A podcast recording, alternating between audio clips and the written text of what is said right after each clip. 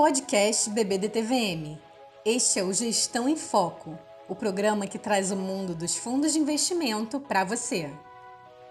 Olá, Gestão em Foco está no ar.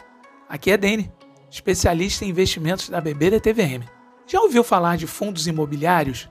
Sabe como você pode investir? Como e onde suas cotas são negociadas? Vem comigo vamos entender um pouco mais a dinâmica desse mercado. Vamos nessa? Os fundos imobiliários negociados em bolsa de valores vêm atraindo nos últimos anos cada vez mais investidores. O alinhamento do produto ao mercado de ativos reais, tradicionalmente valorizado pelos brasileiros, contribui para uma boa aceitação dessa tese de investimento. Adicionalmente, os fundos que têm cotas negociadas em bolsa e pulverização de cotistas apresentam uma característica tributária interessante para as pessoas físicas: a possibilidade de oferir rendas periódicas com o pagamento dos aluguéis que, neste caso, são isentos de imposto de renda. Gostaria de frisar que somente o aluguel periódico recebido é isento de imposto.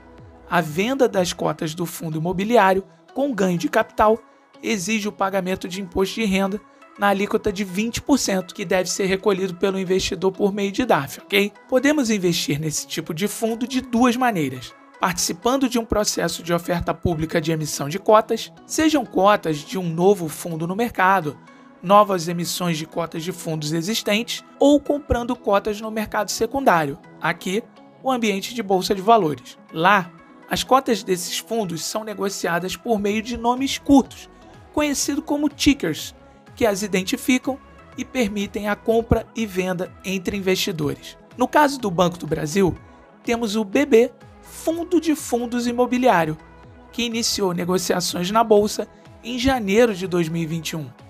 No mercado secundário, tem suas cotas negociadas por meio do ticker BBFO11. Quem quer comprar as cotas ou vender as que possui, coloca uma ordem no home broker do seu banco ou corretora. Simples, não? Quando acontece a emissão de um novo fundo, temos a quantidade de cotas adquiridas definida pelo valor investido dividido pelo valor inicial da cota, geralmente 100 reais. Quando temos a oferta de uma nova emissão de cotas de um fundo já existente, é preciso avaliar qual será a regra de definição do valor da cota de emissão pelo administrador do fundo. Já no mercado secundário, o valor das cotas é definido pela oferta e procura na bolsa de valores, com a efetivação de uma negociação quando os preços de vendedor e comprador se equivalem. Aqui temos um ponto de atenção. As carteiras dos fundos imobiliários são constituídas por uma série de ativos e, a partir da quantidade de investidores no fundo, podemos entender, de forma simplificada, que a divisão do valor desses ativos por todos os investidores de um mesmo fundo imobiliário levará a um valor de cota.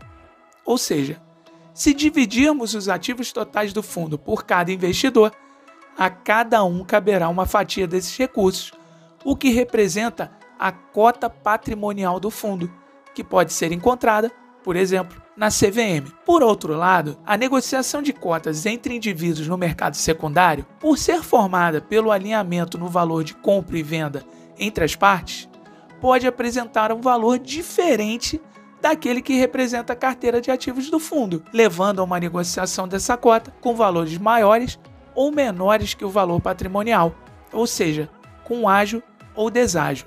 Se um fundo apresenta uma carteira de ativos robusta e com qualidade, com ativos precificados de maneira correta e está sendo negociado com um nível de grande deságio, podemos estar diante de uma oportunidade interessante para a realização de investimentos e captura de ganhos de mercado, quando a negociação da cota voltar a um patamar de normalidade, que não deve ser significativamente diferente do valor patrimonial do fundo. Percebeu? A dinâmica de preços de negociação no mercado pode ser acompanhada ainda com o objetivo de capturar um outro fator de rentabilidade para o portfólio, a capacidade de gerar renda recorrente e relevante com os aluguéis, conhecida no mercado como dividend yield do fundo imobiliário. Mais uma vez, é importante avaliar se a carteira de ativos do fundo apresenta uma boa qualidade. Se o indicador de dividend yield não poderia estar sendo impactado por um evento extraordinário, como a amortização de uma parte do fundo ou uma receita extraordinária recebida, como aluguéis em atraso dos imóveis da carteira, por exemplo. Muita informação, não é mesmo?